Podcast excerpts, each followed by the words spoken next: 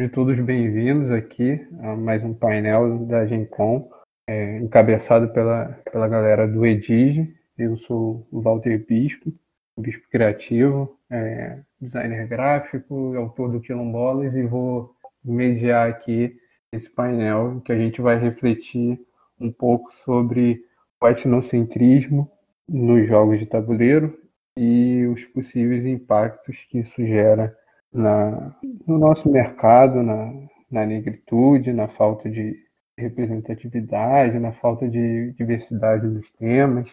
É, diferente de uma palestra, que, de um painel que a gente participou, que alguns de nós participamos ontem, sobre representatividade negra, que a gente falou bastante sobre é, essa questão da negritude, da, da representação, da, de como o mercado nos enxerga. É, aqui também a gente vai é, tangenciar um pouco essa questão, a gente vai fazer algumas análises, algumas reflexões um pouco mais voltadas para as temáticas dos jogos, é, como no, no, meio de, dos jogos no, no, nosso mercado a gente enxerga é, os jogos de tabuleiro modernos como uma grande uma grande evolução né, do, do nosso mercado. E, e, a gente tem uma categorização que passa é, por estilos de jogo que foram se formando ao longo do tempo, é, principalmente os Ameritrash, os Eurogames, e, e, essas, e essas categorizações elas vão sendo construídas e até mesmo é, transformadas é, hoje em dia a gente já vê alguns jogos chamados de híbridos, Eurotrash. É, então são, são construções de, de estilos de jogo, de jogo que vão sendo construídas.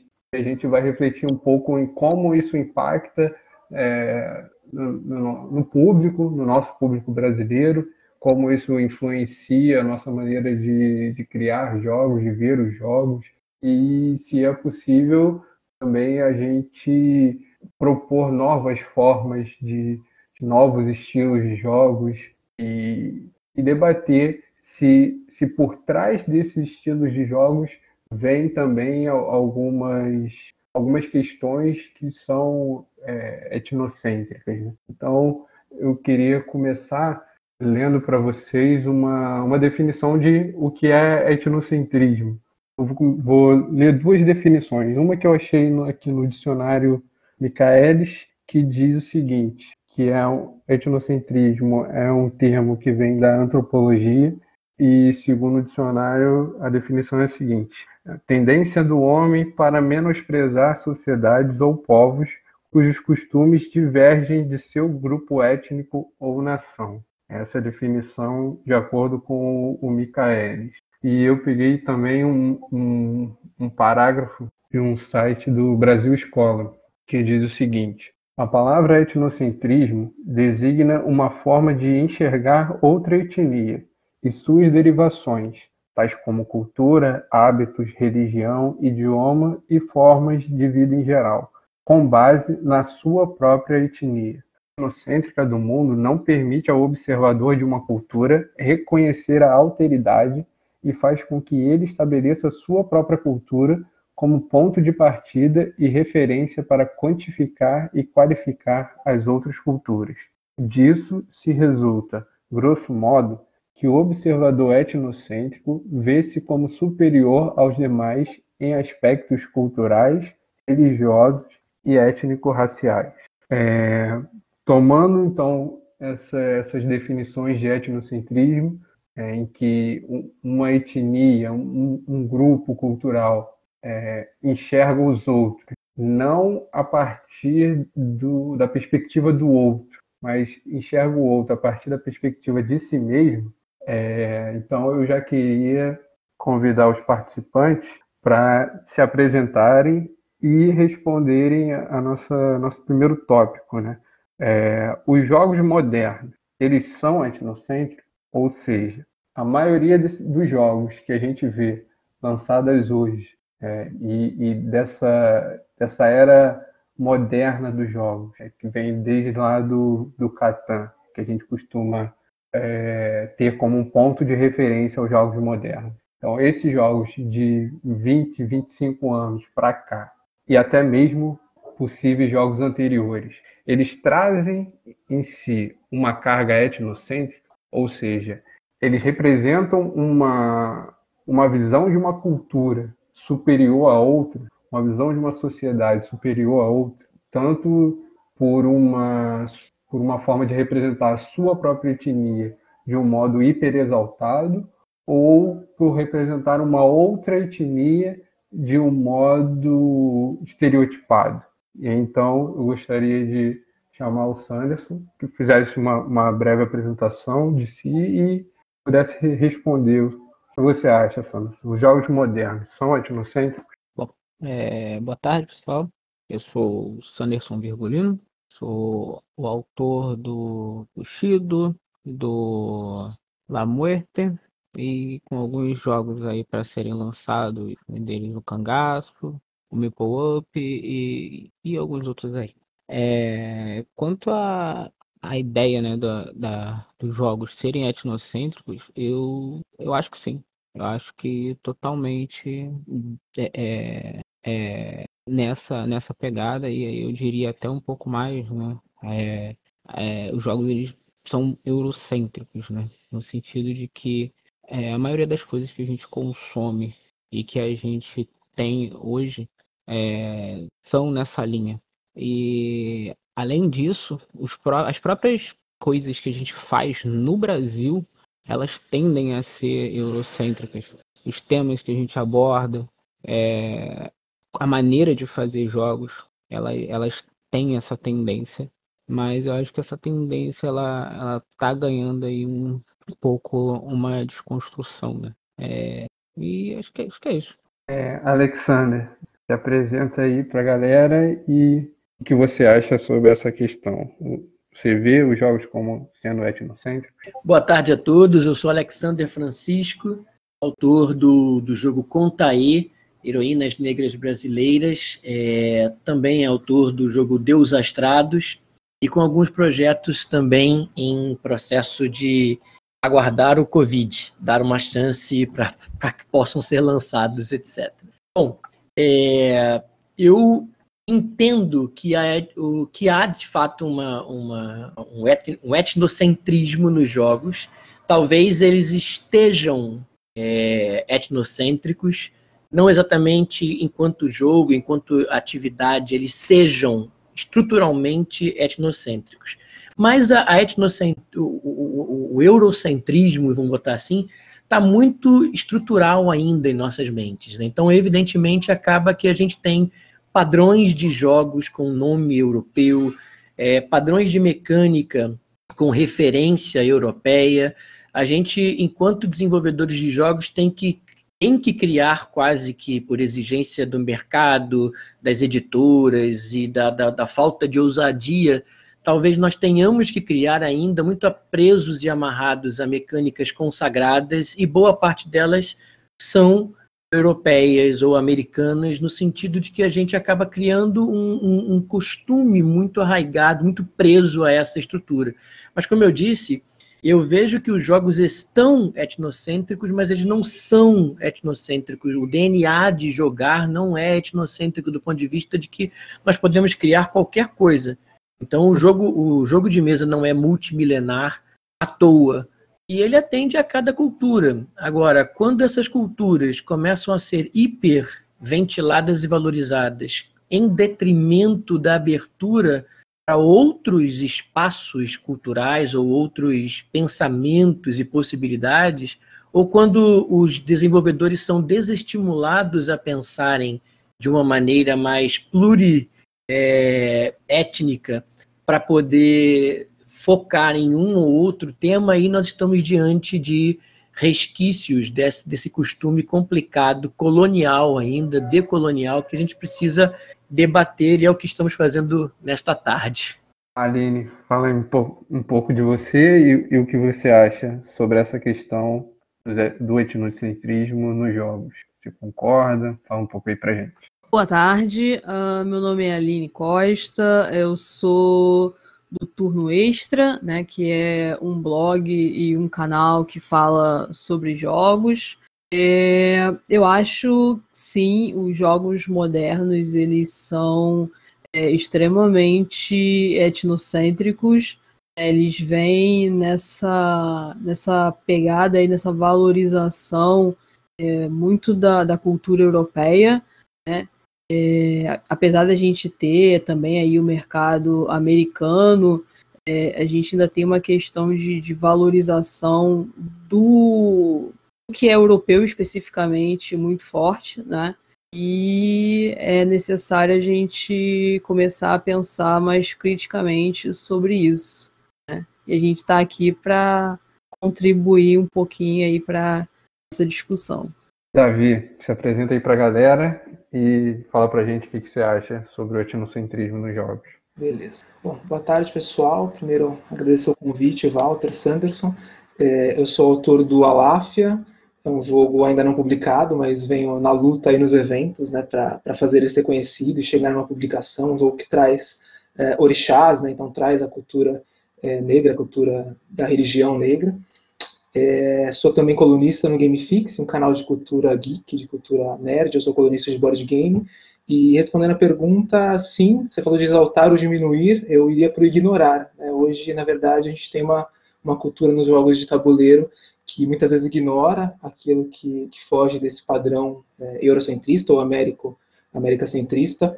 É, eu acho que ambos, apesar do euro um pouco mais forte, mas ambos bem fortes, inclusive quando a gente olha para o idioma, para quando a gente chama aqui, eu não posso falar eu jogo jogos de tabuleiro, porque eu estou falando de banco imobiliário de war, eu falo que eu jogo board game. O nosso hobby, ele traz no idioma já uma essência de um centrismo que não é da nossa cultura.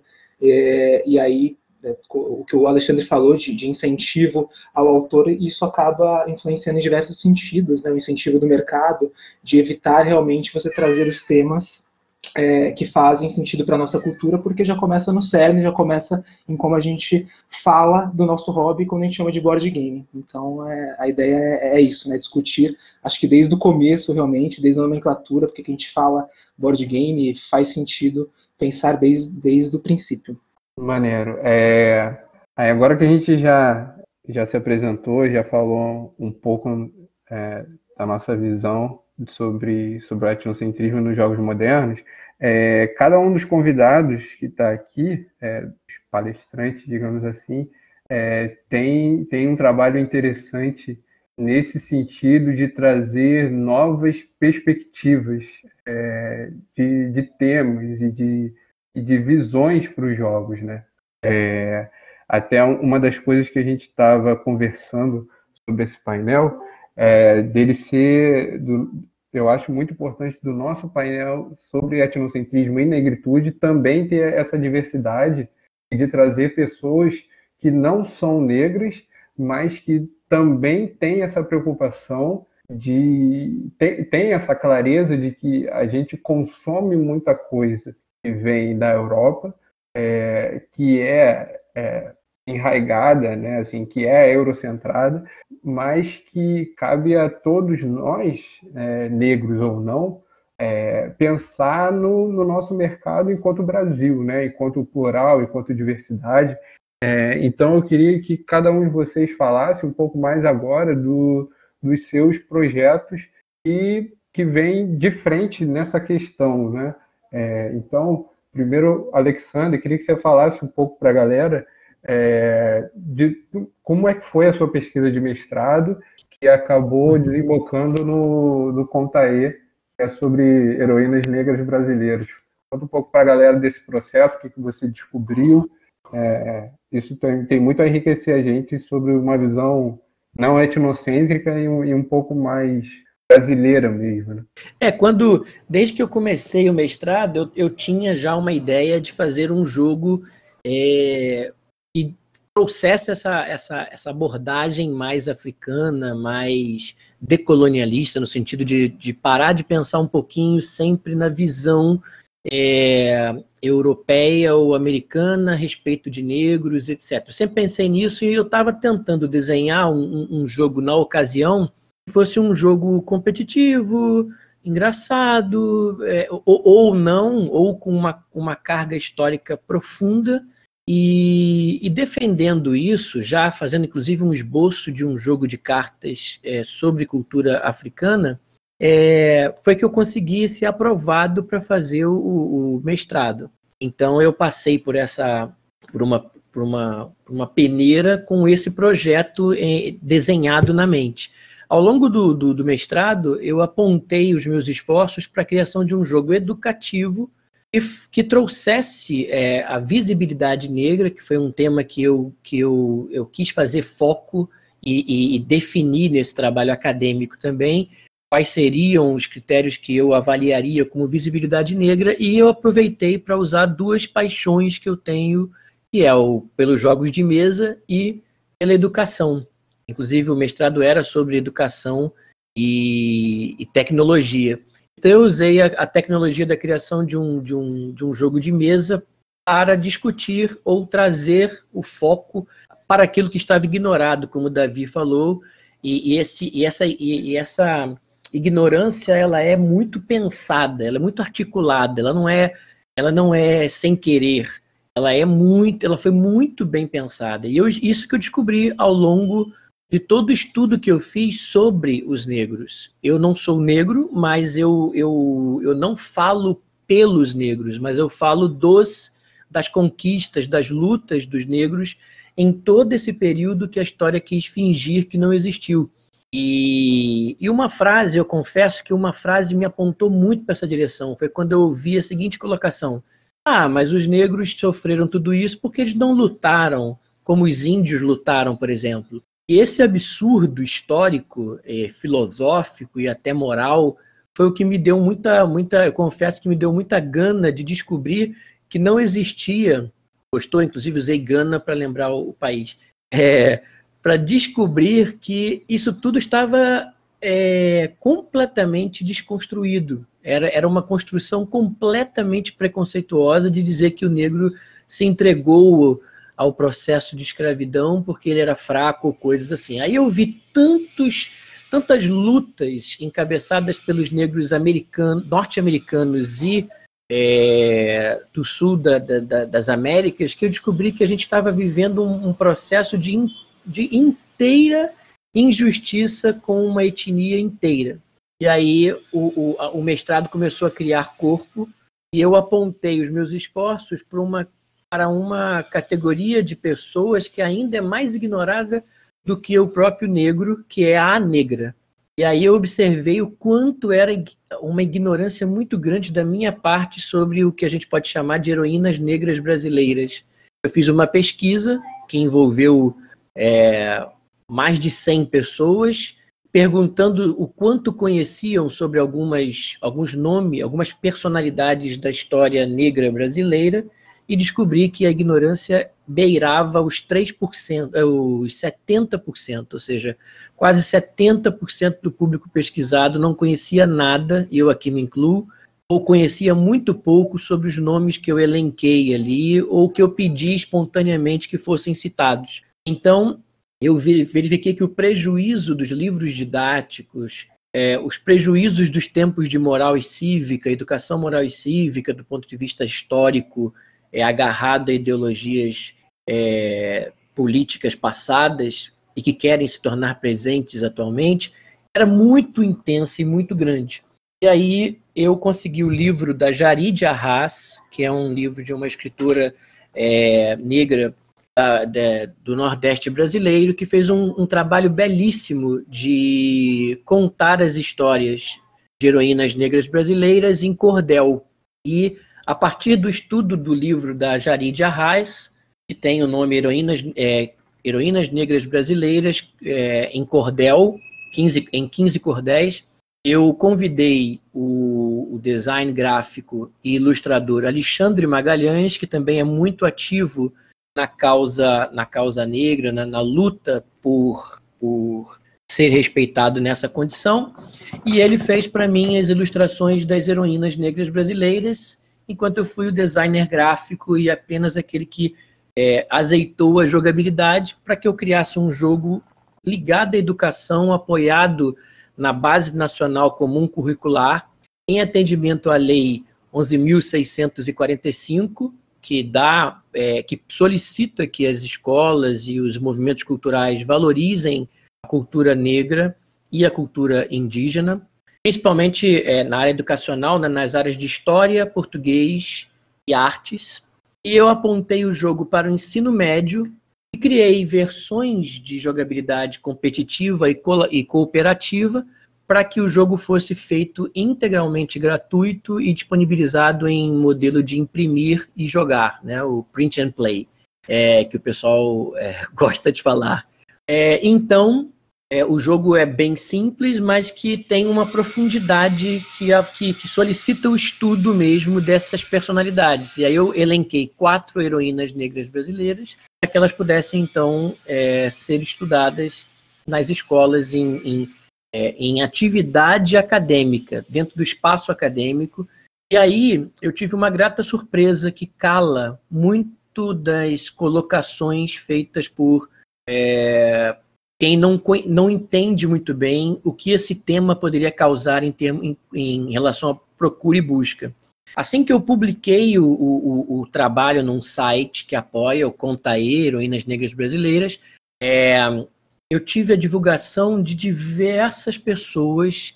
Algum, é, é a própria escritora fez uma postagem que teve só ela é, mais de 800 curtidas e, e, e compartilhamentos.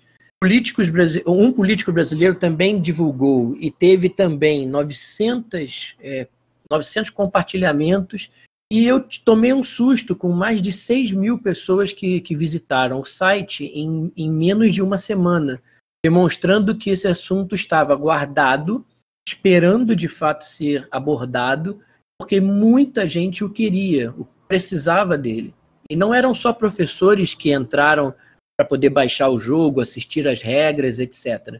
É, realmente muita gente estava interessada e a gente ainda achando que o tema talvez não atraísse comercialmente pessoas. Então, ao final dessa, dessa jornada acadêmica, isso se transformou no site Contaê Heroínas Negras Brasileiras, que disponibiliza o jogo e traz também a dissertação com todos os estudos que eu fiz no meio do, dos board games, do, dos jogos de mesa, para eu poder entender se havia nos mais de, de, de 3 mil jogos lançados anualmente e registrados na plataforma do Board Game Geek, que foi minha principal fonte de análise, jogos que davam visibilidade é, negra, que tinham visibilidade negra.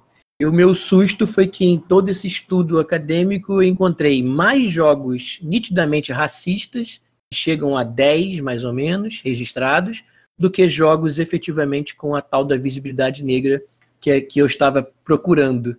Então, basicamente, são três ou quatro jogos que poderiam ser usados na educação que têm visibilidade negra. É, nos mais de 9 mil jogos que estavam na plataforma, só num determinado período que usei como, como recorte de tudo.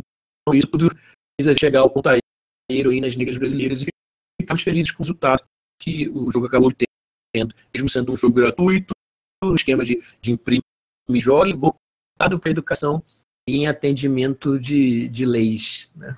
É, antes da gente passar a, a fala para o próximo, é, eu fiquei curioso, Alexandre. É, você falou que 70% das pessoas não, não desconheciam, né? É, quantas pessoas você entrevistou e, e cita algum, alguns desses nomes de, de, de mulheres negras que você pesquisou, até mesmo para a gente refletir aqui se a gente sabe quem, quem são elas ou, ou não, para saber em que, ponto, em que ponto a gente está, se a gente conhece ou não conhece. Opa, eu estava aqui desligado falando e, e, e, esqueci da minha, da minha questão. Bom, é, dentro desse, quando eu comecei o projeto, eu, eu fiz uma, uma imersão e nessa imersão eu, eu propus uma pesquisa para que acabaram sendo, que acabou sendo respondida por 116 pessoas. Então, eu disponibilizei essa pesquisa. Então, eu perguntava nessa pesquisa eh, algumas coisas. A primeira parte da pesquisa era de memória.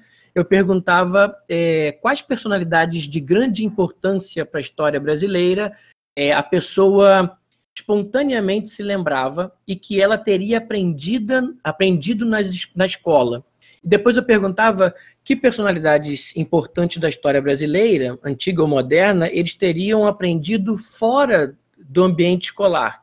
Essa foi a parte espontânea, para eles dizerem de memória o que, que eles se lembravam. Vários nomes foram colocados, e, e dentre esses nomes, pouquíssimos foram de mulheres, ainda mais de mulheres que participavam da história.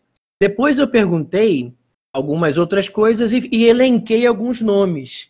Em, em, nesses nomes estavam é, negros, negras e pessoas de, de etnias as mais variadas que participaram da história brasileira.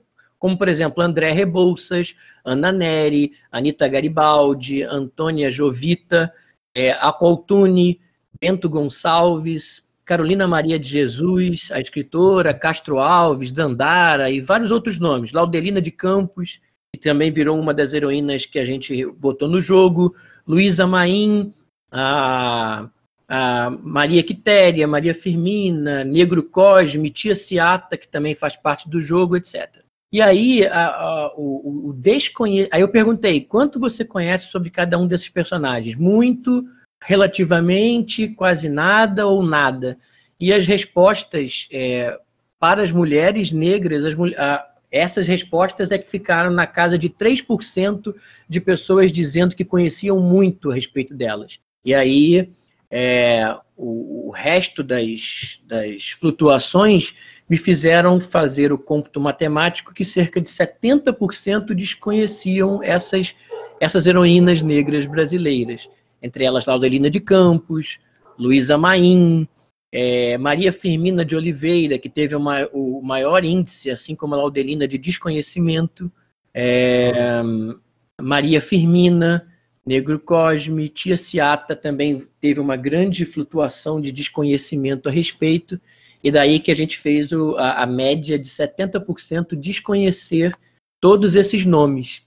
E alguns Sim. desses nomes foram usados como os personagens que foram usados no jogo. É, eu, eu acho muito importante a gente citar esses nomes é, para a gente não ficar só na questão dos números, sabe? Por isso que eu, que eu claro, a, antes da gente, da gente avançar um pouco mais e dar, dar a fala para outras pessoas, é, eu acho muito importante a gente citar esses nomes, até mesmo porque enquanto você fala, a gente vai, a gente vai pensando, né? Tipo, ah, André Rebouças, Seata, hum, esse aqui eu conheço mais ou menos. Então, mentalmente, a gente já começa a fazer esse mesmo exercício que você fez entrevistando as pessoas, entendeu? Porque ah. é, é, muito importante a gente ouvir, primeiro ouvir esses nomes, e se a gente não conhece, é, é, que, que se acenda essa, essa, esse ponto de interrogação e, pô, tá, tá todo mundo no, na internet aí, entendeu? Então já, já dá para começar a pesquisar alguma coisa. É, então a gente começa primeiro falando pelo, é, dessas pessoas e aí a gente começa é, esse processo de, de visibilizar. Né? É, tem só um detalhe que eu ia acrescentar, que, por exemplo, no meio da, no meio do carnaval desse ano, que eu estava bem concentrado para dar uma adiantada no, na, na, entrega, é, foi interessante porque foi o um momento em que eu parei para prestar atenção, porque minha mulher lembrou que o tema da mangueira durante o carnaval foi, tocou em vários desses nomes e, e, e, nessa questão da invisibilidade negra, e também virou é, análise, é, fomento de pesquisa para que eu pudesse colocar nas, na, na introdução da, do, da dissertação, né, para entender quem, ele, quem ela citou na, no samba enredo, para ver o quanto realmente é, eram desconhecidas boa parte daquelas pessoas citadas ali. Sim, é, o, o carnaval ele é um, um grande momento de, de é, é uma aula né, a céu livre, assim. É, é, eu acho que quem, quem não gosta de carnaval, é, falando da, da questão da, das escolas de samba em si, claro, o gosto é pessoal e todo né, isso aí é, é, cada um cada um curte ou não curte uma determinada coisa, mas eu, eu, eu sugeriria que mesmo quem não curte carnaval, que pelo menos é, desse uma lida nos enredos das escolas e, e, e, pelo menos tivesse a curiosidade de pesquisar algumas coisas, porque o carnaval não só é uma grande celebração, como ele é uma grande aula de arte e de história a céu aberto. Assim. A parte da, da Mangueira, assim, muita gente veio falar comigo assim, ó, oh, a Mangueira vai falar sobre uma galera aí que tu tá falando, vai falar de quilombo, vai falar um monte de coisa. E em 2019 também a, a campeã de São Paulo fez um enredo só sobre a Coltune, né, que é uma mulher que é invisibilizada dentro de um tema que é invisibilizado. Né? É uma das primeiras líderes do Quilombo dos Palmares que a gente costuma associar principalmente ao zumbi. Então, assim, é... eu até eu até eu até vi aqui uma pergunta é, feita é, sobre a, a gente vai sim. A gente vai responder a pergunta no final. Tá bom. Vamos, vamos passar para outra, outra galera para a gente não monopolizar aqui. Daqui a pouco a gente volta. É, para manter nesse, nessa questão de, dos jogos, é, queria que o Davi falasse um pouco é, como é que você chegou no, no Alafia, o que, que te inspirou, é, há quanto tempo você está desenvolvendo ele, falasse um pouco dessa questão e se você encontrou, encontrou ou encontra barreiras é, em relação a, a, a, público, a editora, enfim, mercado em geral, fala um pouco do, do processo criativo para você chegar no Alaf. Legal, vamos lá, Walter. Bom, é, eu passei por um caminho que não foi né, de acadêmico, como Alexander, foi aquele jogador que começa a pensar, pô, acho que desenvolver deve ser legal. E aí a maioria dos jogadores tem uma fase de, de querer desenvolver alguma coisa, alguns entendem que que não dá certo, alguns começam a desenvolver e ver, putz, isso aqui é trabalho, não é, não é hobby igual jogar e desistem, e alguns prosseguem, e é o caminho que eu estou tentando fazer, que é prosseguir.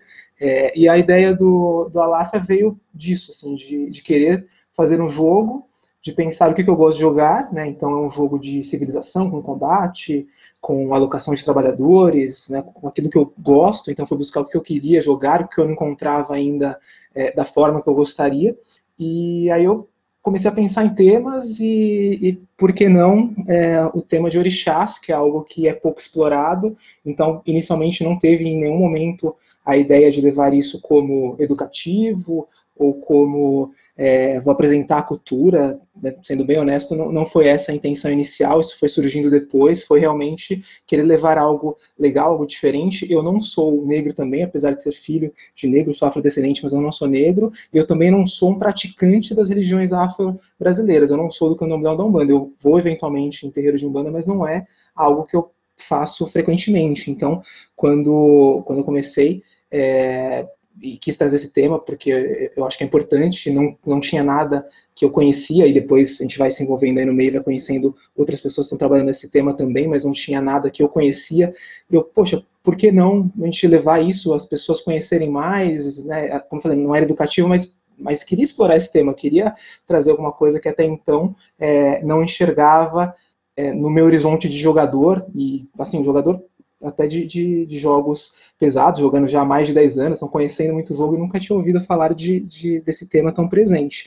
É, então fui, comecei a, a tentar construir, é, entendi que sozinho estava um pouquinho difícil, né, esse caminho de jogador para designer, chamei um amigo, então eu sou um dos desenvolvedores, né, o Felipe é, é o outro, ele, ele vem desenvolvendo comigo, e aí foi buscar alguém que pudesse dar um apoio da religião, Leonardo, ele entrou com a gente no projeto, depois por algumas questões de tempo ele acabou saindo e a gente seguiu, mas foi buscar alguém do candomblé para poder dar esse, esse apoio religioso e eu pesquisando muito também. É, então, quando a gente vai tratar qualquer tema, lógico que a gente tem que pesquisar muito, mas quando a gente trata um tema que, que passa por, esse, por essas fases é, de respeito a algo que não é mitológico, como é, filmes né, nórdicos, de, de, mitologia nórdica ou gregas, tem que ter o, o, dobro aí de pesquisa, é o que eu venho buscando fazer, até porque se você fala Thor, Loki, é, Zeus, Odin, as pessoas conhecem, e quando você fala Iemanjá, beleza, um outro conhece, na maioria, né, aqui no Brasil, ok, Exu conhece como se fosse o diabo, aí você vai um pouquinho mais à frente e já começa a ter uma total, um, um total desconhecimento da cultura, que é cultura brasileira. Você pode ou não ser da religião, é, mas faz parte da nossa cultura, sim, faz parte das nossas raízes. Então, surgiu disso, surgiu desse desejo de fazer algo diferente, e aí começar a, a, cada vez entrar mais no tema e conhecer pessoas que estão trabalhando nesse tema também, e aí entender que, ok, eu não estou fazendo só um, um, jogo que é legal e porque eu gosto, eu tenho que, que dar uma abordagem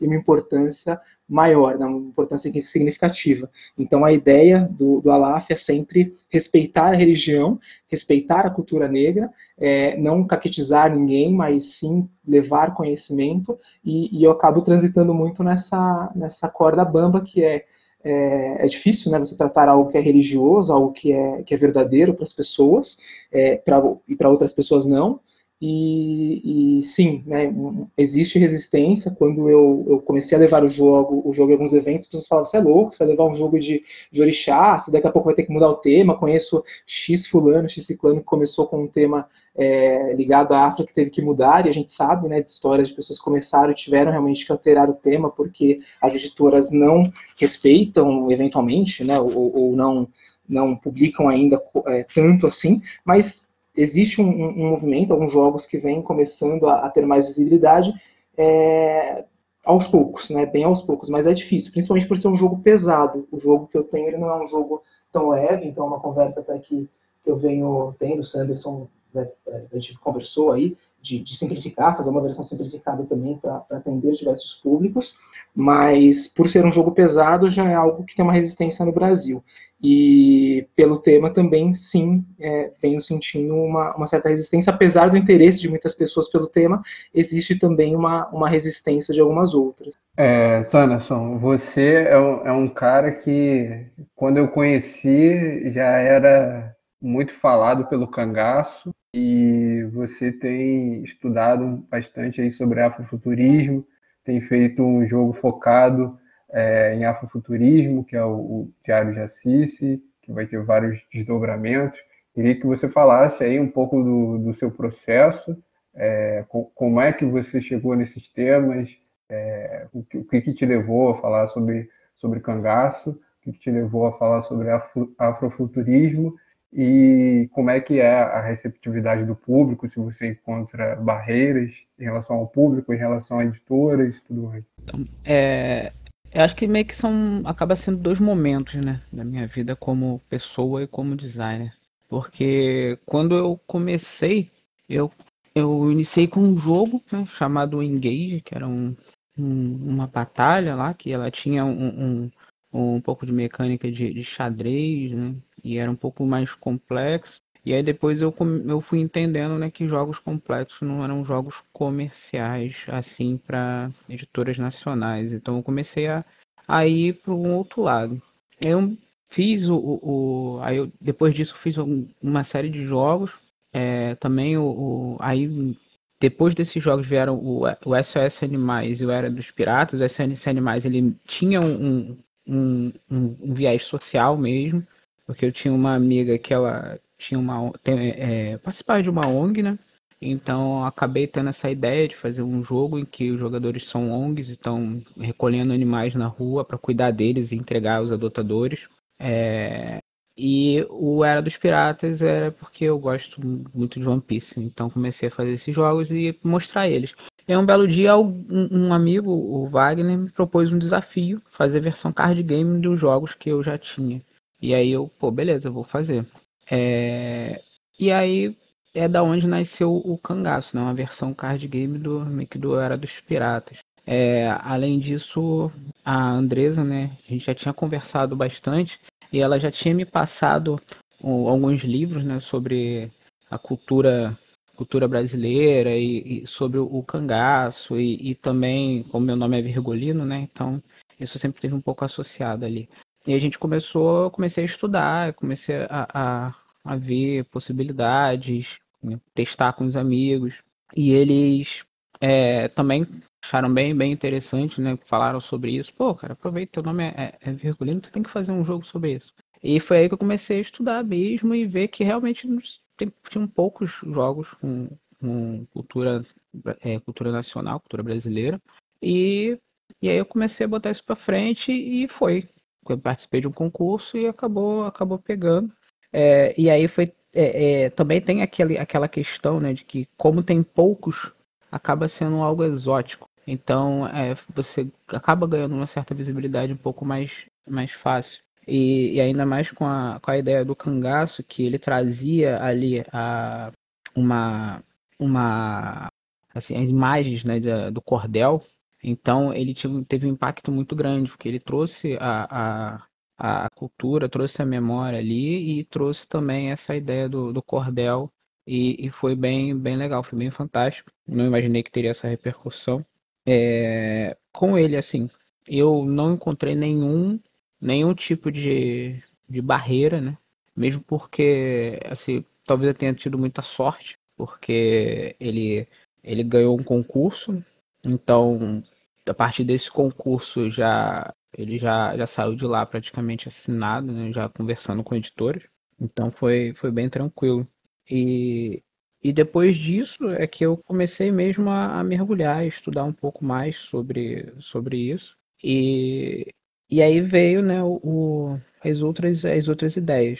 Que também isso bate muito com, a, com o período né, que, eu, que eu me descobri como pessoa negra. É, e com a minha vontade de, de fazer algo ali, né, onde existissem negros e que tivesse uma narrativa positiva né, dentro da, da ideia do universo onde existem negros.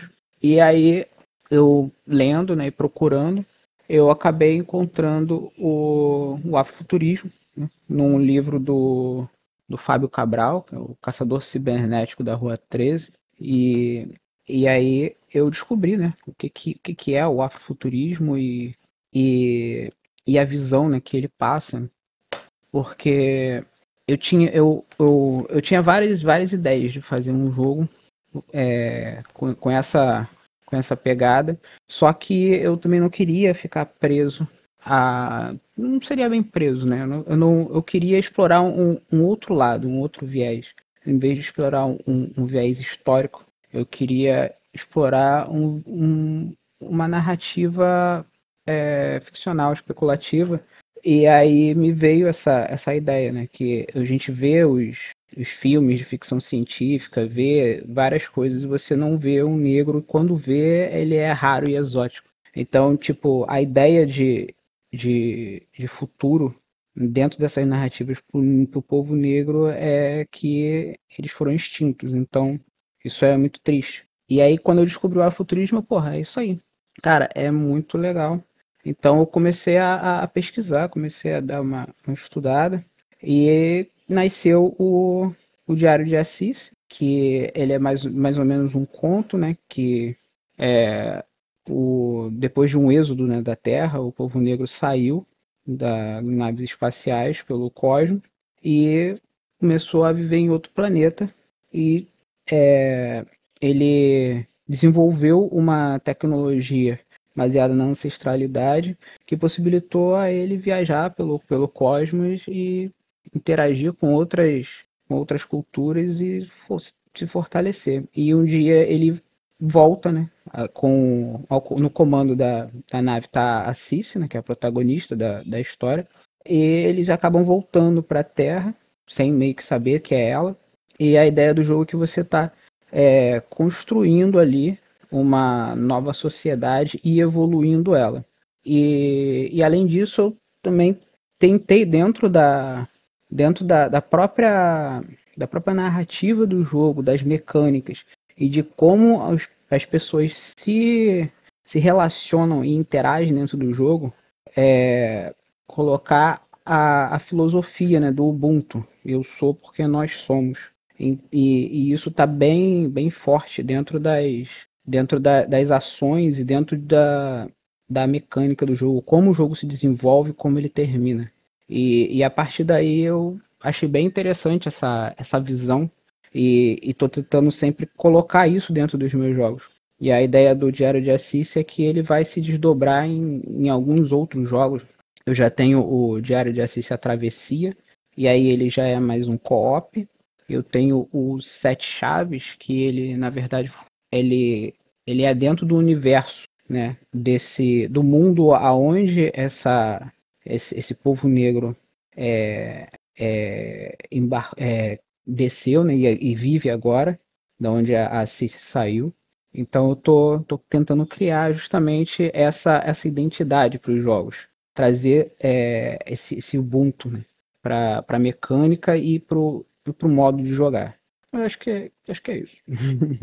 É, Aline, como, como produtora de, de conteúdo, é, Fala, fala um pouco para a gente da, da sua experiência, do que, que você tem trabalhado é, com, essa, com essa visão crítica em relação ao etnocentrismo, em relação a. Isso é uma coisa que, que perpassa, né? A gente falou nos outros com os outros três, com o Alexander, com o Davi, com o Sandro, sobre game design, né? E, e projetos que eles têm feito que, que vão é, rompendo um pouco essa, essa lógica etnocêntrica no, no game design.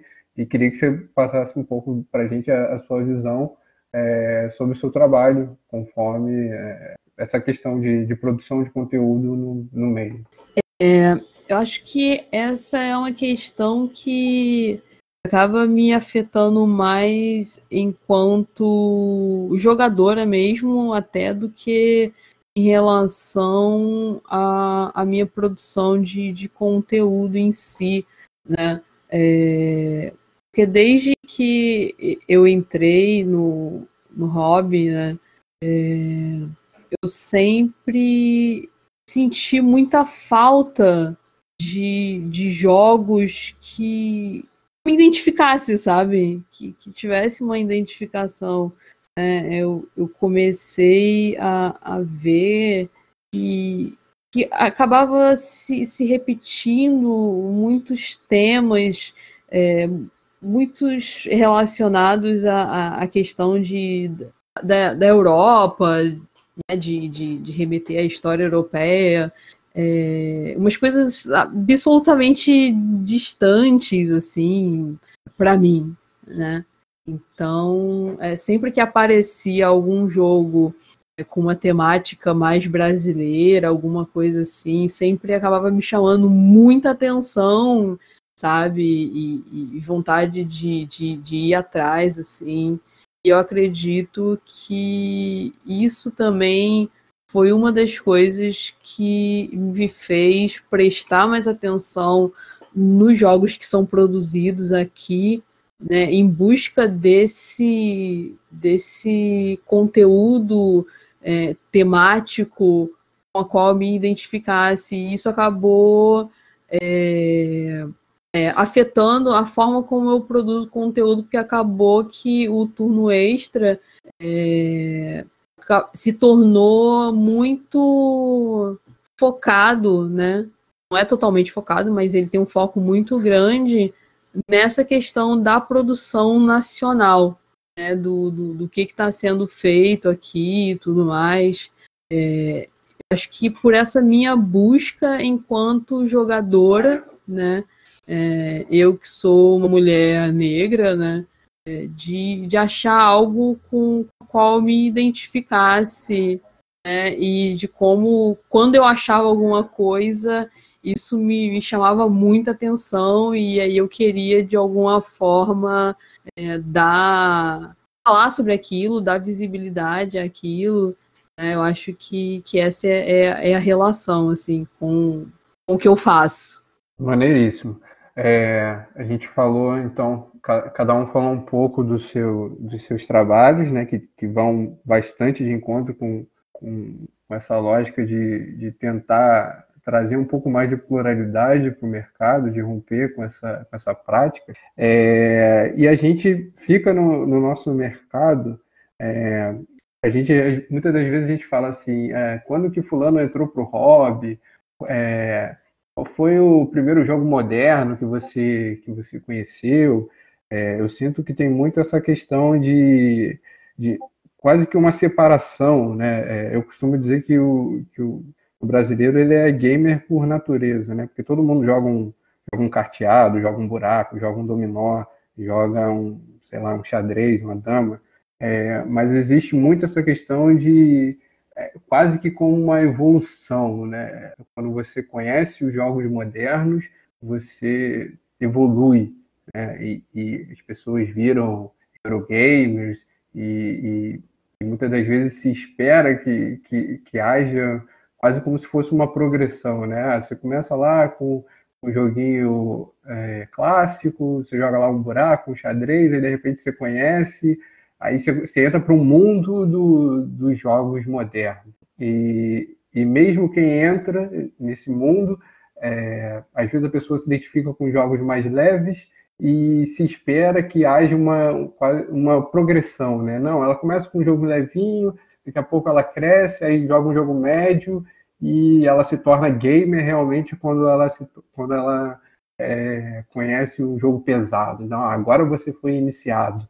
É, então, eu queria perguntar para vocês como é que vocês veem essa questão de, de é, entrar para o hobby de, de, de, jogos hoje praticamente serem sinônimos, né? Se, se, jogos modernos são sinônimos de Eurogames, e como é que vocês veem é, essa influência é, dos euros é, e, e, dos jogos modernos, né, de, um, de um modo geral, na nossa percepção enquanto público?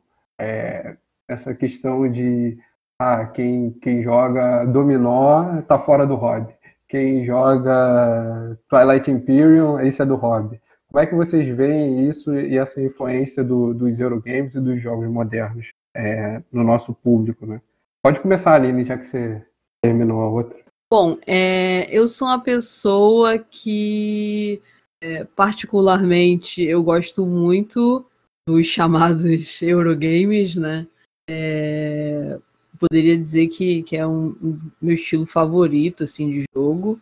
É... que sempre me gerou um incômodo no sentido de é, o meu estilo favorito de jogo é justamente o estilo que tem mais essa pegada eurocêntrica e de os temas serem muito relacionados a coisas da Europa e tudo mais, né? É, apesar do, do papo de que, ah, não, porque no euro o tema não importa muito, que não sei o quê.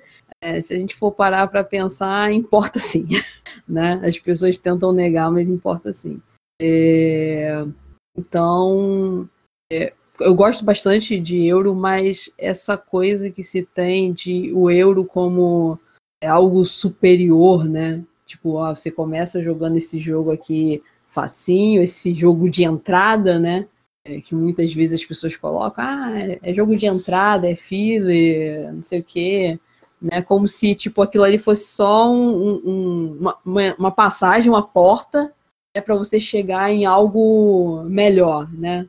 É, existe muito essa, essa questão de, de, de valorizar os estilos de jogos como se eles fossem degraus, assim, né? Você começa aqui, aí vai subindo mais um pouquinho, vai subindo mais um pouquinho, até você chegar no, no, no máximo, assim, e tal, né? É, e eu não acho que é, o máximo seja um Eurogame ou qualquer jogo complicado, sabe? É, esse negócio de ah, o jogo é bom porque ele é complexo, porque ele tem muitas regras, uh, sei lá, é, é, um, é, um, conceito meio esquisito, sabe? É, e muitas vezes me parece que fazer um jogo simples pode ser bem mais complicado do que fazer um jogo complexo. Né? É, os game designers que estão na mesa podem falar disso melhor do que eu. É, mas eu acho que é, é, um, é uma valorização muito, muito estranha e que acaba sendo muito elitista e que afasta as pessoas, sabe? Porque é um menosprezo de tipo. A pessoa só quer jogar aquele jogo simples ali, sabe? Tipo, ela não vai ser menos jogadora do que você porque você joga o, o jogo todo complexo lá, entendeu? Eu acho que que as pessoas gostam, o gosto de cada um deveria ser, ser mais respeitado e não deveria ter esse julgamento de, de sabe, que eu gosto de, de, um estilo melhor que o seu. Não existe isso. Né? Eu acho que cada um deveria ser respeitado. Eu acho que seria muito melhor na questão de público mesmo, né? A gente teria é, facilidade maior de, de crescimento de público a gente não tivesse essas distinções é, valor assim de esse estilo de jogo é mais valorizado do que aquele outro estilo, entendeu? Davi, como é que você vê essa questão? Bom, é, a cultura a cultura geek como um todo, as pessoas como um todo, elas gostam, né, de, ou sentem necessidade de, de classificar em grupos e em categorias e, e colocar categorias melhores e piores, e isso é meio que inerente e prejudicial em diversos sentidos. Né? É, e quando a gente fala do nosso hobby especificamente, a gente tem isso em camadas diversas, né? O Eurogamer que acha que é melhor do que o América, que quem joga Ameritrash, aliás o nome Ameritrash já é né, o, um nome que, que ataca esse tipo de jogo, e o Amerigamer, por outro lado, não gosta do, dos empurradores de cubo, então isso é algo muito presente e, e essa questão de evolução também é, é quase que, que, que natural para a maioria dos jogadores. Eles acham que ah, você começa jogando ali um jogo simples, aí depois você pega, é, né, tanto que tem um termo getaway, né, os jogos de entrada, então você pega um, um jogo de entrada, quando pode não ser um jogo de entrada, pode ser o que a pessoa vai passar a vida inteira jogando e se divertindo e, e perfeito também. É, e eu gostaria de falar que eu não tive essa fase de achar que todo mundo tinha que passar pelo jogo de entrada e ir evoluindo, mas eu tive também. Acho que a maioria dos jogadores é, tiveram, porque quando a gente entra no hobby, isso parece que, que está ali dentro mesmo, e, e, o quanto que a gente acaba não empurrando pessoas para fora do hobby por conta disso, porque a pessoa chegou ali no, no nível de diversão dela e você fala, porra, legal, agora você já conhece esse, vamos, vamos para o próximo estágio. É, então, infelizmente, isso faz sim muito, muito sentido, né? faz parte ali do hobby. Eu também gosto muito de jogos pesados, então, quando você tem um gosto, é lógico que, naturalmente, em algum momento, até você criar um pouco mais de percepção, você vai achar que, que isso serve para todo mundo e vai querer que as pessoas cheguem ali nesse, entre aspas, mesmo nível que você, quando os níveis não são, é, eles são diferentes, mas não são necessariamente sequenciais. É, então, sim, é, é, algo prejudicial, é algo presente, e, é, e essas discussões que, que estamos tendo aqui hoje, elas passam por toda essa questão de, de etnocentrismo, mas também de, de, cultura do hobby, né, de como o jogador se enxerga dentro do hobby é, e o quanto que a gente consegue trazer mais pessoas para dentro do hobby sem gente abandonar um pouco dessas, dessas toxicidades. A toxicidade contra o, o tema é, do, dos negros nos jogos de tabuleiro, a toxicidade de grupos muito, muito presentes masculinos em, em eventos de board game, a toxicidades contra público LGBTQI+, é, e, e, essas toxicidades elas são sociais, então são meio facilmente identificadas, mas tem as toxicidades muito próprias do nosso hobby, que é ah, o cara que joga party game, ele não, não, é jogador, o cara, assim como se você pegar um jogo digital, o cara que joga um Candy Crush, ele é menos jogador do que o, o cara que tem um PlayStation 4 em casa.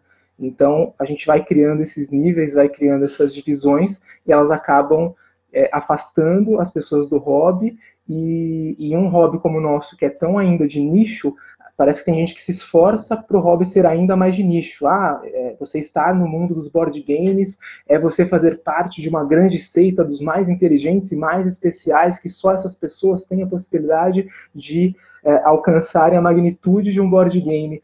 É, quando na verdade, quanto mais pessoas no hobby, mais interessante para todos, né? para desenvolvedores, para a indústria, para o mercado, tem mais jogo rodando no Brasil, é bom para os jogadores, você vai conseguir ter acesso ali a, a, jogar com seus familiares, jogar com seus amigos. Então, se a gente conseguisse derrubar mais esses muros, com certeza seria positivo para todo mundo, mas parece que o, o, movimento muitas vezes é inverso, que a gente vai criando cada vez mais divisões, cada vez mais muros e, e categorizando realmente os que são melhores e os que são piores. E no topo da cadeia alimentar, aí, de certa forma, estão sim o, os Eurogamers e, e, lógico, com quem joga os jogos americanos vai, vai discordar, mas a maioria das pessoas que, que, entendem, que, que entende que existe essa evolução, que colocam como se existisse uma evolução, coloca que um Eurogame pesado é como se fosse o último estágio da evolução de um board gamer. Então, é, é algo para se pensar.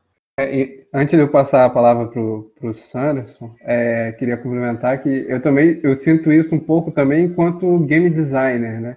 Porque a, a gente, é, a gente tem o nosso gosto, né, enquanto jogador, só que aí quando a gente decide criar jogos, a gente naturalmente precisa experimentar vários tipos de jogos para a gente é, conseguir evoluir, né? Entender um pouco mais de das dinâmicas de jogo, das mecânicas e tal.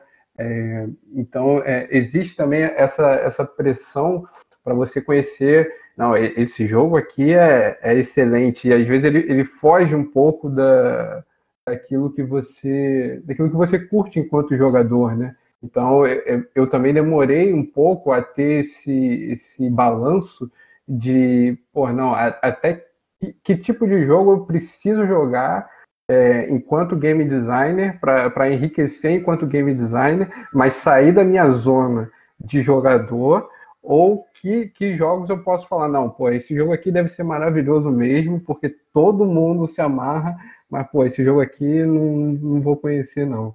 É, então, hoje, por exemplo, eu sei que eu não consigo jogar, não consigo gostar de jogos que passem de duas horas. Então, assim, se passou de duas horas, não, eu sei que não é um jogo para mim. Porém, enquanto game designer, às vezes é, eu, eu, eu alargo um pouco esse limite e jogo um, um jogo um pouco mais demorado, um pouco mais pesado, e às vezes o jogo é excelente, eu falo, putz, maneiro, que jogo excelente, nunca mais vou jogar, porque não, não, não, é, da, não é do meu gosto, né? Mas aí eu alargo um pouco para conhecer, para me abrir aquela experiência é, e, e, e, enriquecer enquanto game designer, e eu sei que é, para mim vai ser um jogo de, um, de uma partida só, porque está fora da, da minha zona de jogador, né? Fala aí, Sanderson, sua visão sobre, sobre essas questões. Pode repetir um pouco a pergunta? É sobre essa visão de que é, os jogadores vão meio que evoluindo, assim. É, entra para o hobby quando você conhece jogos modernos, é, e você tem os jogos de entrada, e aí você vai evoluindo até que você chega num super euro pesadão, e para muitos aí assim, é, o, é, o, é o ápice da tua experiência enquanto jogador. Sim. É, bom, eu tô um pouco nessa alinhada aí com, essa, com essas opiniões, só que eu ainda diria mais, né? Eu acho que essa ideia, né, da, dessa nivelação e tudo mais, é, para mim ela tá muito ligada também a, é, a parte assim que, que nos nega o entretenimento. Porque a maioria dos jogos né, que são ditos de entrada ou fillers os jogos mais leves, eles têm um, um valor, né, que são um pouco menos inacessíveis do que jogos mais pesados. É, além disso, é, a ideia também de você entrar para o hobby é a ideia de você ter acesso a jogos. Então, quando eu realmente consegui ter, é, é eu não diria que eu, que eu, que eu, sei lá, me tornei um jogador quando eu entrei para o hobby. Eu diria que eu entrei dentro da é, é, do ecossistema né, do, dos jogos modernos, porque eu comecei a ter acesso a esse tipo de jogos. E aí, para você poder ter acesso, sendo que você não de repente não tem condições para ter esse tipo de, jo de jogo, é, é, aí vem aquela ideia de, pô, você vai em alguns eventos, entendeu? Aí vem aquela vem aqueles eventos né, que existiam na Baixada, como o, o Guadalupe como o Selva Jogos. Todos esses eventos fazem com que você consiga ter acesso e aí você entre né, no hobby dos jogos modernos. É, mas a ideia da, da escalada de níveis eu acho um, uma, uma ideia muito errada por, de, de protecionismo né, do, seu, do seu próprio estilo de jogo. Porque você estando nesses eventos onde as pessoas não ligam para isso e não conhecem, você vê várias pessoas que começam simplesmente por esse tipo de jogo. Simplesmente, ah, vou jogar esse jogo aqui porque eu achei legal e joga. Entendeu? Quando não tem ninguém ali para olhar para ela e falar assim, ah, esse jogo aqui é muito complexo para você, toma, joga esse aqui. A pessoa simplesmente vai lá e joga. É, e, e, é muito importante a gente olhar para isso, né, de repente, como, como a ideia de que se é, houvesse o acesso, é, os, os, tipos, os estilos de jogos, eles não, não iriam ser é, categorizados dessa forma. É, e aí, peraí, deixa eu ver qual é a outra parte. Hum, você falou. Eu acho que é isso. Eu acho que, que, que eu, não, não, sei se tinha mais alguma pergunta que eu esqueci. Sua pergunta é tão longa que. não, tá dentro, tá dentro. A gente faz tá dentro, sim. É, Alexandre, como é que você vê essa questão? De... Não, eu concordo plenamente com, com as colocações que foram feitas e até endosso a, a minha.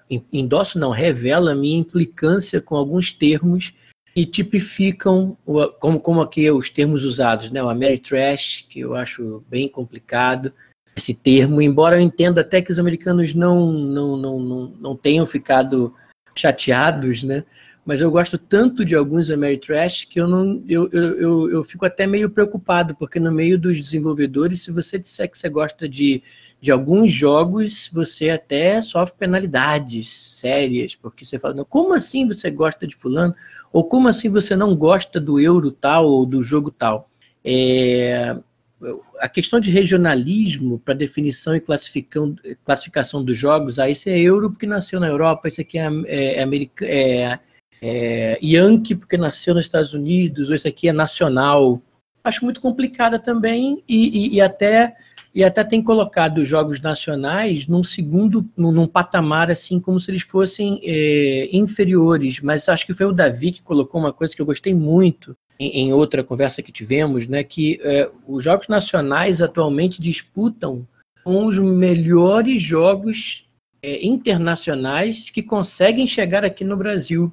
Então, os jogos nacionais têm um, um, um, um destaque interessante, tem um, até tem uma, uma, um, empoderamento aí que deveria ser respeitado, porque para você competir com jogos é, internacionais, que, é, que até são os preferidos e os sonhos de algumas editoras que queriam ter a licença para poder representá-los, né? Os, os desenvolvedores nacionais merecem mais carinho. E outro termo que eu detesto é esse de entrada, porque, volto a dizer, eu lido com pessoas que não são exatamente como alunos, como amigos, como familiares, que não, que não vão ser Eurogamers, nada aqui pejorativo contra os, os, os jogos mais estratégicos e complexos e demorados, não tem nada contra eles, até gosto, mas eu diria que esse conceito de entrada reforça essa ideia. Eu, eu me proíbo a dizer esse termo porque ele reforça essa ideia de que você entrou, agora você é um novato, agora você vai entrar nos outros jogos iniciáticos para você se tornar o grande mestre dos jogos. Dos jogos. Eu evito é, usar o jogo de entrada e pior ainda para mim é o termo filler, que é o jogo que completa, um, que tampa um buraco, que completa um tempo. Eu até vi um esforço de definição há pouco tempo que queria chamar os é, que, queria, que queria chamar os jogos é, ditos fillers como entre jogos, o que para mim é, pioraria ainda mais a situação deles, né? Eles são usados entre jogos, mas eles são o quê? Então, eu estou muito na categoria de chamar tudo de jogo e eu vou ser convidado para jogar, seja esse jogo um buraco, ou jogo da vida, ou um jogo tipo Game of Thrones, se eu tiver tempo para jogar tanto tempo é, dedicado a. Então reforço o que, que os companheiros aqui já disseram e não foi só isso mesmo. É, então acho que a gente pode ir para o nosso último tópico, antes de, de abrir para as perguntas. Já teve, já teve uma galerinha que fez umas perguntas aqui no, no canal de texto. E antes da gente passar para as perguntas da galera, queria levantar um último tópico, que é o seguinte: né? a gente veio aqui é, debatendo e refletindo sobre essas questões de etnocentrismo dentro do, do universo de jogos, é, essas questões de que os Eurogames, os Ameritrashes e todos essas, esses estilos de jogos né, é, são construções são caminhos que foram sendo feitos né, a partir da, da, das criações, a partir de como o mercado é, percebeu esses jogos e percebeu que os jogos estavam indo para um determinado caminho. E aí, a última pergunta que eu queria, que eu queria lançar para debate é: se nós temos jogos de estilo europeu, se nós temos jogos de estilo é, americano, é possível nós criarmos um novo estilo de jogo que possa ser reconhecido como um afrogame, por exemplo? É, essa, essa pergunta ela vem de um, de um incômodo, né?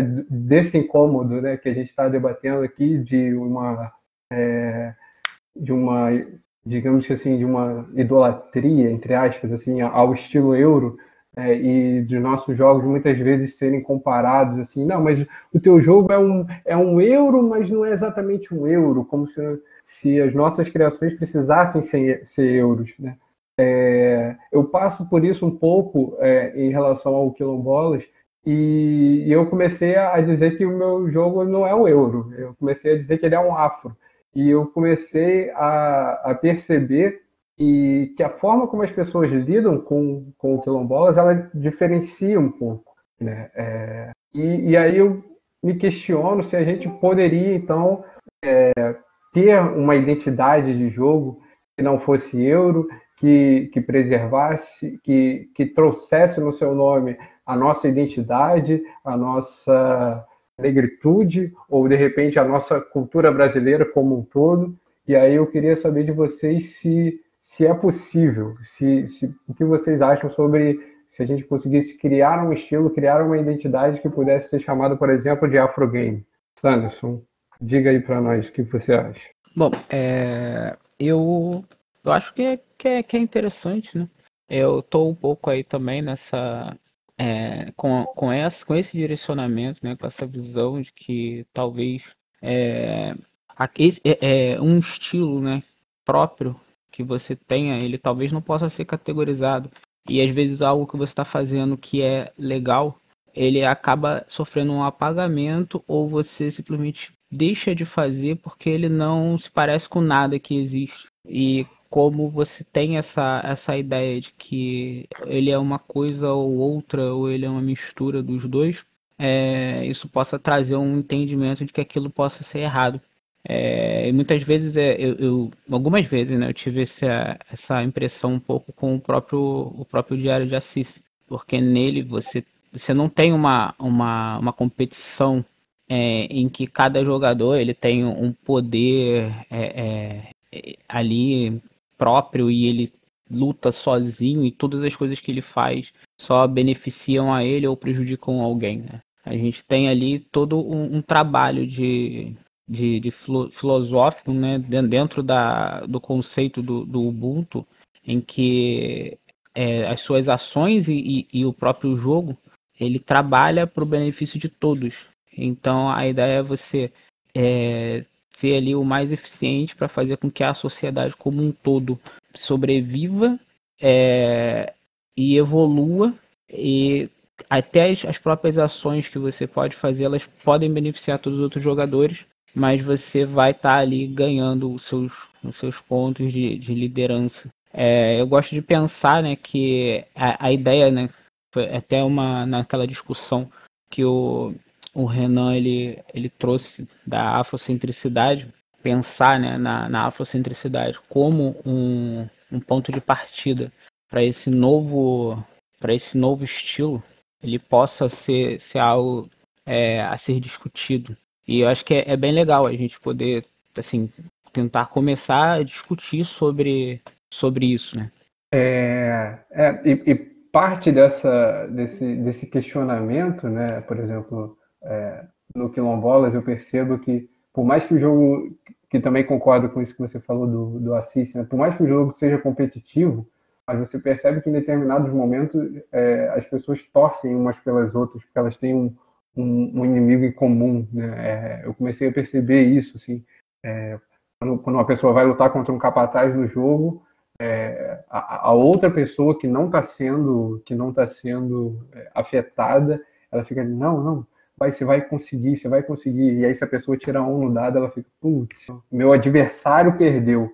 Né? Então eu, eu comecei a perceber que né, dentro desse, desse espírito competitivo é, a gente pode criar tanto ações que são positivas, né? uma pessoa se beneficia, todo mundo se beneficia, quanto é, é, essa questão de construção é, em conjunto, né? que é isso que você falou do, do Ubuntu, né? que é, se, se eu elimino um capataz, todo mundo se beneficia, por mais que eu ganhe ponto, mas eu estou ajudando o caminho de todo mundo. É, e, e, isso concorda também com com o que a gente vinha conversando em relação à afrocentricidade, né? as culturas africanas elas têm essa questão de que quando uma pessoa evolui, todo mundo evolui, né? É, e isso é uma coisa que já diverge um pouco do que a gente tem é, nos outros estilos, né? É, Alexander, fala um pouco para a gente do que, que você acha dessa questão de, de uma, uma possível um possível caminho para um, um afrogame é, até mesmo a partir da, da categorização que você fez para o seu, seu estudo do mestrado.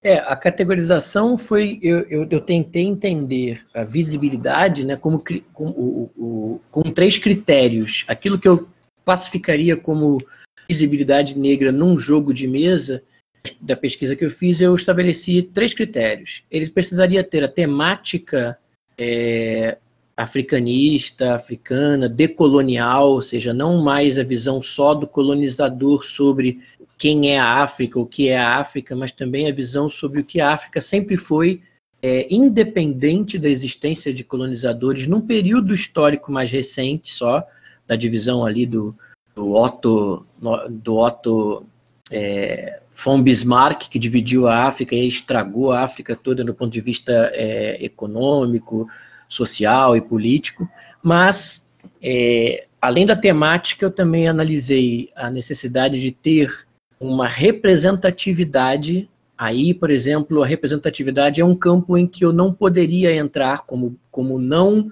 nitidamente negro, apesar de ser afrodescendente também, meu, meu, meu avô, minha mãe, já, minha mãe mesmo sofreu preconceito racial e ganhou a causa das lojas Magal, por exemplo, é, mas eu, eu, eu, não sou, eu não sou compreendido como, como negro, então eu, eu me coloco na condição daquele que não poderia fazer representatividade negra, mas representatividade negra que eu entendo como uso dos símbolos, uso da filosofia, uso do, dos costumes, da cultura, efetivamente demonstrada nas cartas do jogo, nos componentes do jogo. E o último critério, além da, da temática e da representatividade, foi a, a, o protagonismo, que aí eu acho importantíssimo, porque o jogo pode ter caracteres é, da África, ou, ou, que lembrem a África, pode ter representatividade, pode ter um tema ligado, mas podem não dar o, o protagonismo aos negros, como os jogos racistas, por exemplo, traziam negros, mas colocavam na, na, na condição de, de subalternos ou de vilões. Então, é, esses três critérios para mim foram importantes. Aí, a partir desses três critérios, eu, eu me confesso ainda sem ter uma visão muito nítida de como poderíamos caracterizar um negro, um negro, um jogo como um afro game ou um afro jogo. Eu não, eu agora eu reconheço a minha, talvez o meu lugar de fala de não conseguir entender muito bem como isso ficaria é nítido. E aí eu esperaria mais que isso fosse categorizado pelo próprio grupo de jogadores, pelo próprio mercado, do que efetivamente é, um apontamento para isso. Ó, estou trazendo para vocês um afrojogo. Eu não sei muito bem como é que isso se daria. Aí eu confesso a minha é, não é, competência de representatividade para entender isso mais profundamente. Estou né? sendo bem honesto nesse ponto. Mas eu entendo, por exemplo, na filosofia do Ubuntu, uma grande possibilidade de, de desenhar uma visibilidade negra pela, pela, pela, pela informação dessa cultura, pela demonstração dessa cultura traduzida com mecânicas favoráveis a que isso seja sentido. Então eu acho que é possível sim. Eu não sei muito bem por onde caminhar nessa direção, mas eu acho que é possível sim, respondendo a pergunta. Aline, fala pra gente o que, que, que, você acha sobre, sobre essa possibilidade de criarmos é, uma identidade de jogos que fossem reconhecidos como Afrogames. Bom, eu acho que a gente pensa jogos muito numa uma relação de tema e mecânica. A gente sempre pensa nesses dois polos, né? É, tanto que quando a gente classifica né, é, Ameritrash e Euroga é, Eurogamer, a gente classifica muito, ah não, o Ameritrash é o jogo que está mais preocupado com a temática, que valoriza mais a temática, enquanto o Eurogamer seria o jogo que está mais é, preocupado com a mecânica. Só que a gente tem uma questão aí, e eu acho que é aí que pode ter realmente esse, esse lugar, a gente ter algo que a gente chame de, de Afrogamer, né? É, que é a questão é, de como a gente utiliza a mecânica. Né? É, existe todo um aspecto filosófico aí. A forma como a, a mecânica é empregada no funcionamento de um jogo, ela não é aleatória nem desprovida de nenhuma relação com a realidade. Né? É, ela tem total conexão, então acho que é, o, o Eurogamer né, é, ele tem muito o reflexo da forma de pensar europeia. É, é, é uma questão aí um pouco mais profunda. Então, se a gente for partir para essa, essa questão da forma de pensar, a forma como lidar com a realidade e aplicar isso aos jogos, sim, a gente pode sim ter jogos que a gente possa chamar de Afrogamer, não porque vai criar uma mecânica completamente nova ou por uma questão de temática, mas por uma questão de refletir um modo diferente de pensar, um modo diferente de é, enxergar e lidar com a realidade. Então, o reflexo disso num jogo, eu acho que seria sim é, um Afrogamer, é, até conforme o, o Sanderson colocou é, da questão do Ubuntu. Davi, o que, que, você acha sobre essa questão? Eu acho que a gente é, vai acabar, falamos tanto de divisão, né, mas a gente vai acabar dividindo é, em, em duas frentes isso, na verdade, enquanto evolução dessas questões do etnocentrismo, aliás, da, de uma mudança né, dessa questão do etnocentrismo nos jogos de, de, tabuleiro, nos vulgo board games aí, que é, é, de repente, essa questão aliada a tema e mecânica, que formem, sim, um, um afro-gamer, e, isso é uma evolução, e, e, o seu jogo, né, o Quilombolas, os jogos do Sanderson, trazendo essa é, questão aliada da mecânica e do tema podem ser o start para isso, e concordo com o Alexandre que, que, quem vai direcionar um pouco isso são os jogadores e, e é o mercado, é, não necessariamente os designers, e uma outra frente que é a gente, na verdade, replicar mecânicas que já são existentes, é, até porque é a forma de pensar, né, do, da maioria dos designers e do mercado e trazer o tema, o tema negro, né, trazer diversos outros temas para esse universo, como é o caso, por exemplo, entendo que do jogo do Alexander, e com certeza do meu jogo, né, do Alafia, não é porque eu coloquei lá é, os 22 orixás que eu trabalho no jogo e, e busco trabalhar com uma forma como eu falei, respeitosa e, e, fazendo um paralelo do que eles representam com a mecânica para poder levar um pouco de conhecimento. E você é uma tribo africana, então não é porque você tem é, o, o, controle da tribo africana e ela está no centro do jogo que, que formaria um afro um, afro game.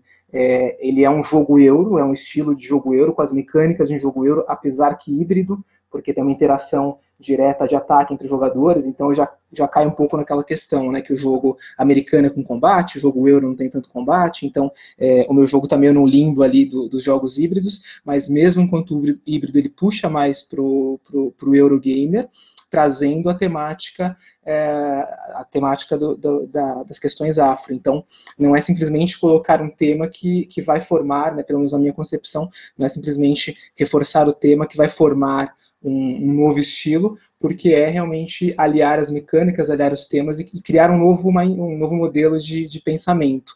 É, é, isso que, quando a gente pensa em jogo euro, a gente não pensa só no tema, eu concordo plenamente com a Aline, quando ela fala o tema não importa, é, importa, né, tem muitos euros que, por mais que você possa trocar o tema, mas tem um tema, está ali presente, e tem motivo para aquele tema estar ali presente. É, então não é simplesmente você colocar um tema que vai formar um novo estilo de jogo, é realmente você passar um, uma sensação com o tema e com a mecânica. E eu acho possível, é, será um caminho ainda, né, não, é, não é curto esse caminho para essa criação do Afrogamer, e, e esses outros jogos que serão é, a adaptação dos. A adaptação não, a, a construção dos temas é, de, de, negros e de índios e de é, várias outras coisas que hoje não estão tão presentes nos jogos, aliadas às mecânicas já existentes, vão ser um suporte também para chutar um pouquinho a porta do mercado. Então é, é, é, um caminho meio que dividido, mas que, que se encontram lá na frente. É, eu acho essa, essa discussão sensacional e, e eu realmente queria é, fechar né, esse, esse último tópico realmente com essa provocação porque conforme a gente foi refletindo aqui, né, a gente fala muito sempre nessa questão, ah, o euro, o euro, o euro, seu jogo é um euro, meu jogo é um euro, ah, sai um euro, ah, eu sou Eurogamer, e, e a gente vai, com o passar do tempo, associando isso é, e, e, e, invisibilizando é, a cultura nacional, os designers nacionais, né, é, até mesmo o, o, público nacional, né, que para mim o brasileiro ele é gamer, se ele joga um carteado para mim é, é, gamer. E então é, é, esse esse último tópico era mais, mais para a gente começar é, essa essa discussão, essa, essa, esse debate de que se, se os Eurogames eles são uma construção, né, se é, quando, quando Colonizadores de Catan foi lançado, né, o Klaus Teuber não, não sabia, o, lógico, não tinha uma dimensão de tudo que aconteceria por causa do Catan e nem de que o Catan seria necessário por, é, seria responsável por, por, nomear um estilo de jogo, né, por tornar um estilo de jogo conhecido, né?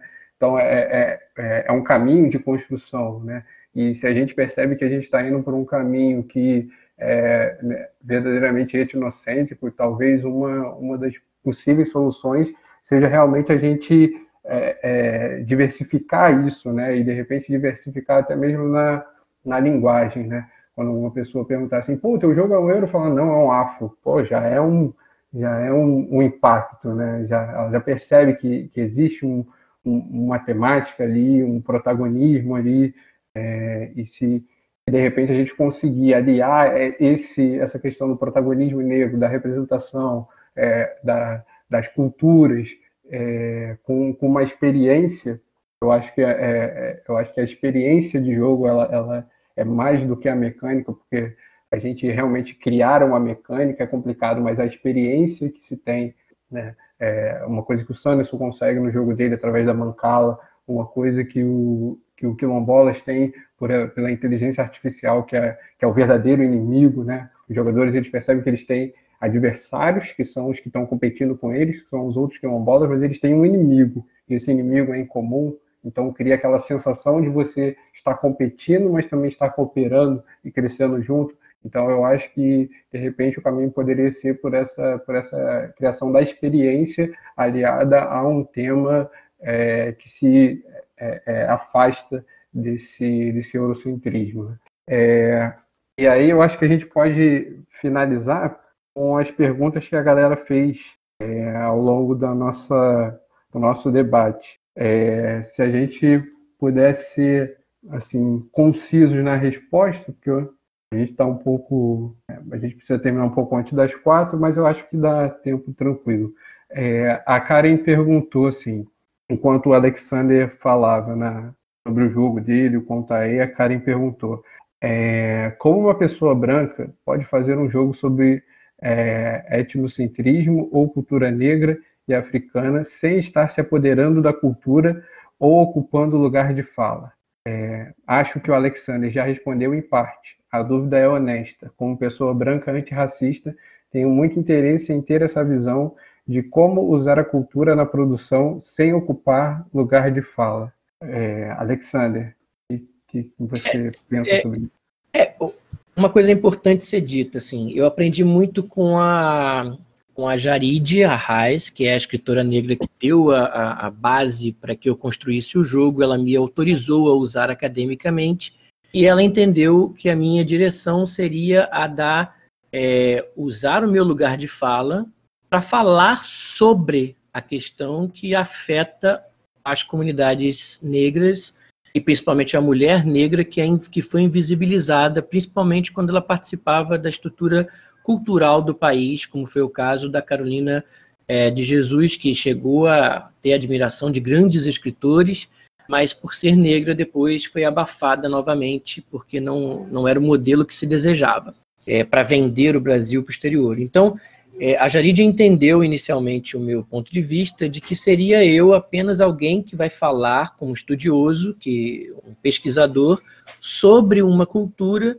que nitidamente, a parte inicial eu deixo bem claro que não é a minha, uh, mas eu tô com a empatia, não com a simpatia. Simpatia significa eu, eu vivo os sentimentos que alguém tem. Empatia. E, e aí por isso eu tenho simpatia por ela. Isso eu não teria porque não conheço as dores e a profundidade das dores que os negros passam ou passaram.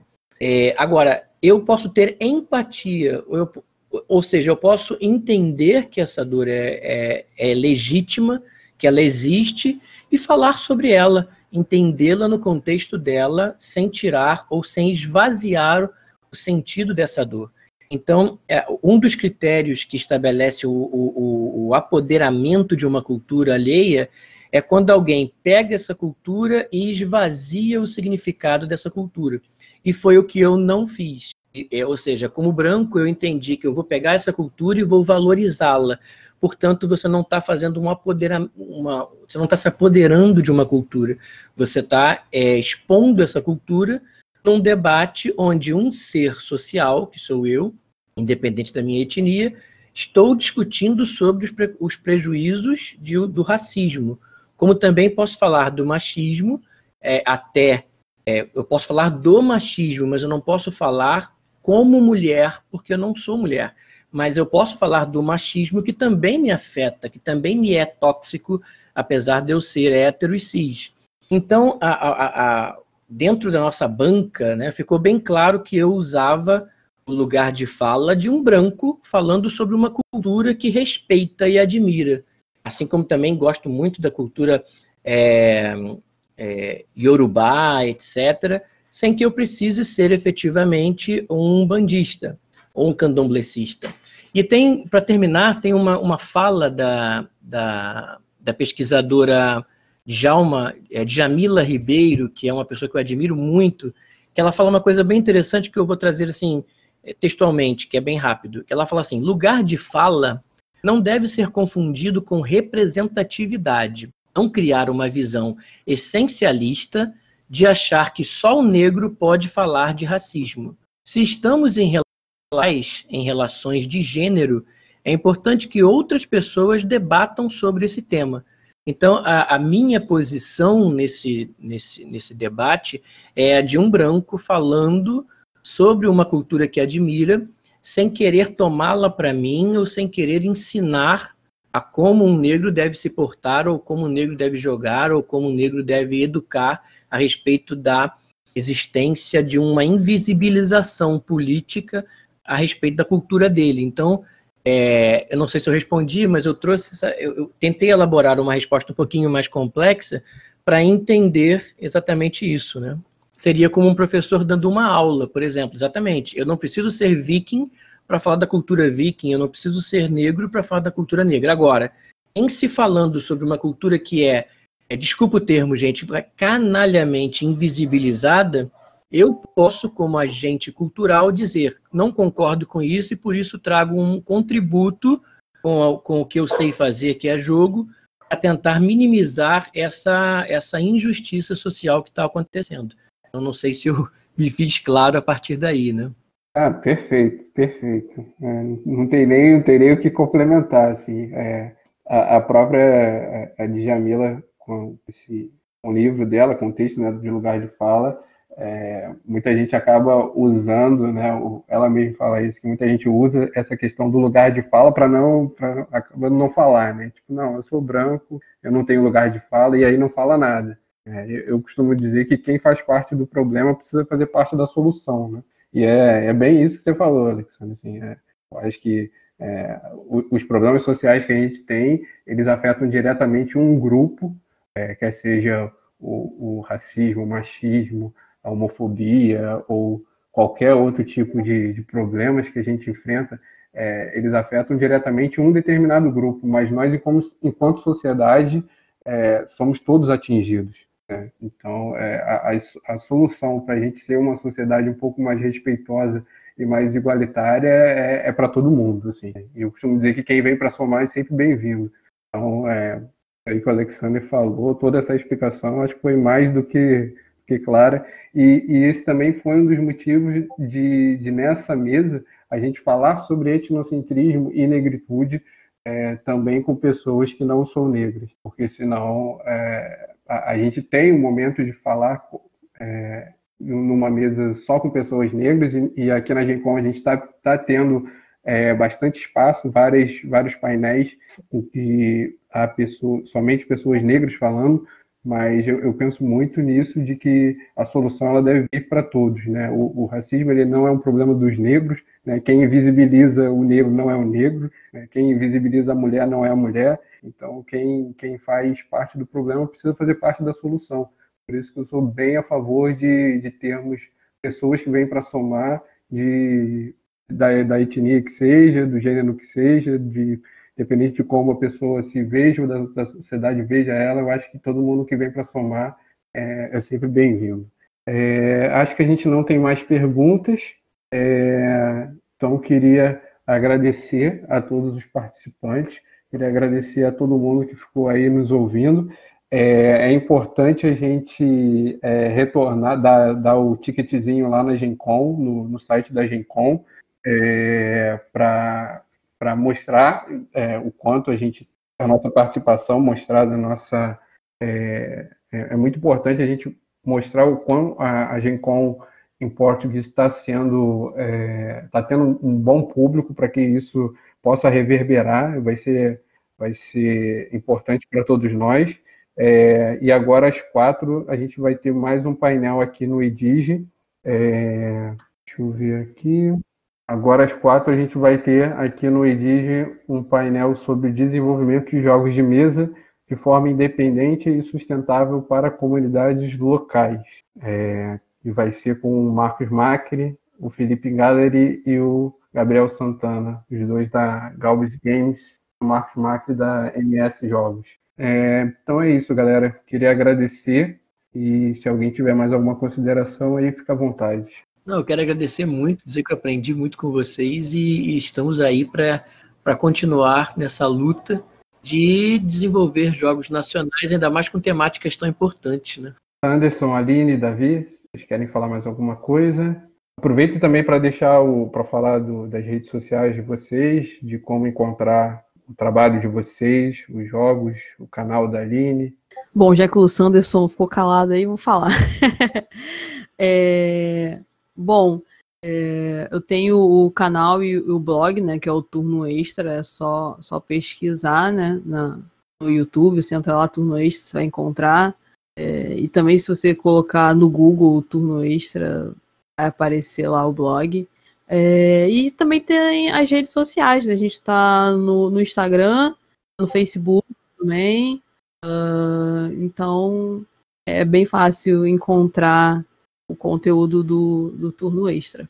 Tá me ouvindo? Walter? Pode falar. Oh, desculpa, meu microfone sumiu por um. É, bom, só. Desculpa, meu microfone sumiu aquela hora, só complementar rapidinho coisa que eu deixei em relação a. Vai ser bem breve, que a gente tá tempo aí que me espanta que, eu entendo né, toda a questão de apropriação, não vou nem entrar no, no, ponto que o Alexandre explicou bem, mas me espanta que mais pessoas até não façam isso, porque além de ser a cultura negra, é a cultura brasileira.